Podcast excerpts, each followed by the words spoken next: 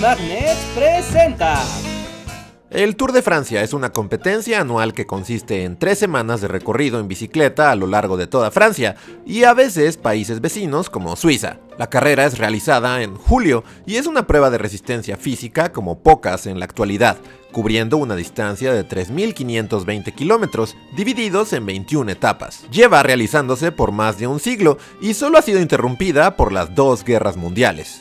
Pero, ¿cuál es la historia del Tour de Francia? Bueno, para empezar a hablar del Tour, primero tenemos que agregar algo de... ¡Contexto histórico! que no tiene nada que ver con el ciclismo, sino más bien con un asunto político que dividió a la sociedad francesa, uno de los casos más polémicos del siglo XIX, y del cual trataremos de hablar en términos muy generales para llegar a lo mero bueno que son las bicicletas. Se trata del caso Dreyfus, que sucedió en 1894, en el que el general de artillería francés Alfred Dreyfus fue condenado por alta traición, acusado de ser un espía del imperio alemán. En 1870, el imperio alemán se anexó los territorios de Alsacia y Lorena, después de haber ganado la guerra franco-prusiana, y 20 años después perduraba el resentimiento francés, así como también un profundo sentimiento nacionalista y un fuerte antisemitismo. El caso Dreyfus sacó todas estas cosas a la luz cuando el capitán de origen judío fue expulsado del ejército y exiliado a la isla del diablo. Vaya, así que no se anduvieron con cosas.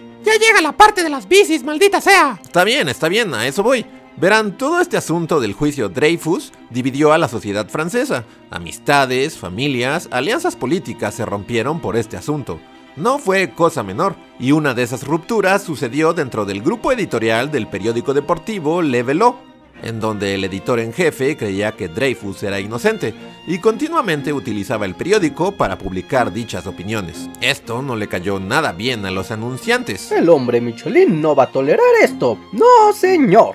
Y así, toda una sección de Levelo hizo un trato con los anunciantes y se retiró para fundar su propio periódico, llamado Loto. El editor en jefe sería un periodista deportivo y ciclista llamado Henry de Grange. El problema era que al nuevo periódico no le estaba yendo bien en ventas. Rápido, ¿alguien tiene idea de cómo salimos de este lodazal? El hombre Michelin me va a romper las rodillas. Eh, ¿Qué tal si organizamos una carrera en bicicleta a través de toda Francia y la promovemos en el periódico? Me encanta.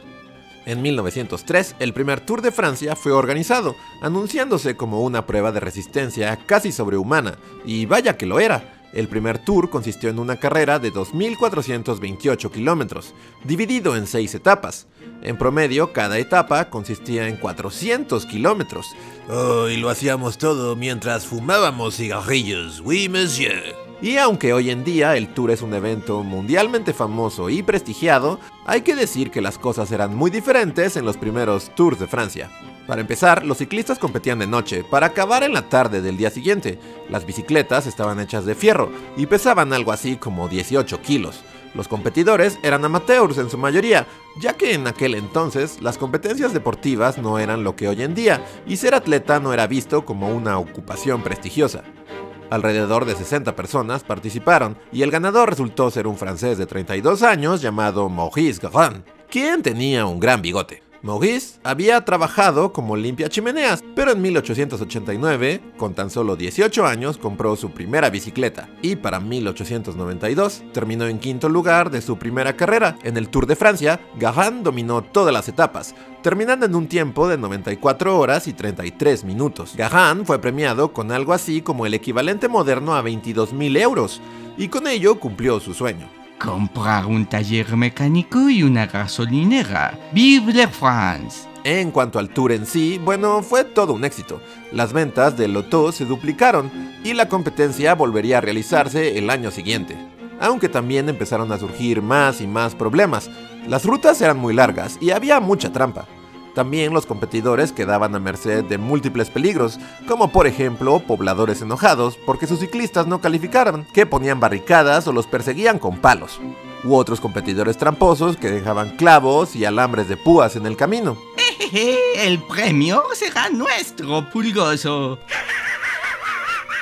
El nivel de trampa fue tal en la segunda entrega que el Comité de Ciclismo francés se vio forzado a lanzar toda una investigación que culminó con la descalificación de 22 ciclistas. ¡Maldición! No te preocupes Pugoso, ya lo intentaremos de nuevo el año que viene. Tal fue el dolor de cabeza para The Crunch que estuvo a punto de cancelar el tour para siempre, pero en vez de eso se optó por cambiar las reglas.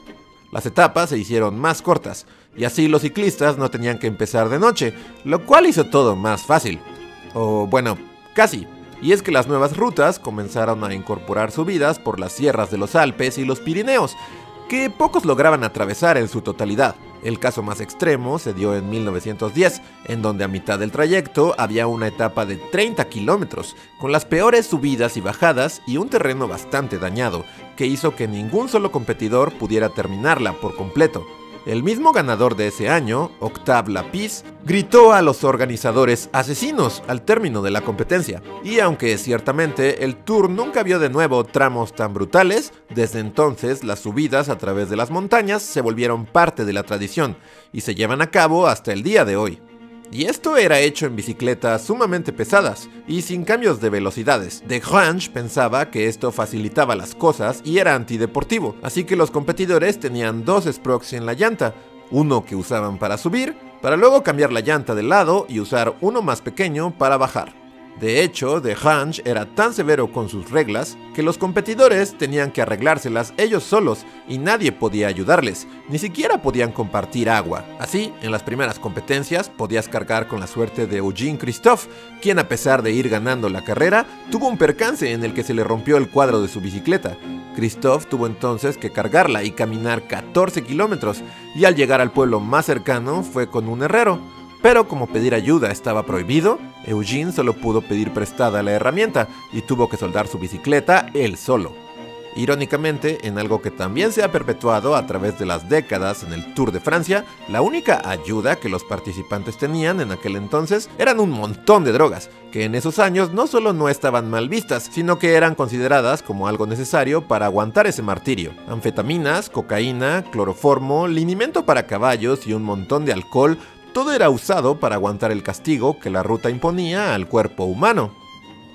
Los escándalos de dopaje son algo que ha permanecido como una constante en el Tour, pero esto no debe demeritar la competencia en el que los riesgos son constantes, desde carambolas, bajadas por montañas en las que los ciclistas pueden llegar a los 100 km por hora y situaciones extremas como lluvia o calor inclemente, que hacen que todos quienes han competido durante más de 100 años sean atletas dignos de admiración, haciendo del Tour de Francia una de las competencias y los espectáculos más impresionantes a nivel mundial.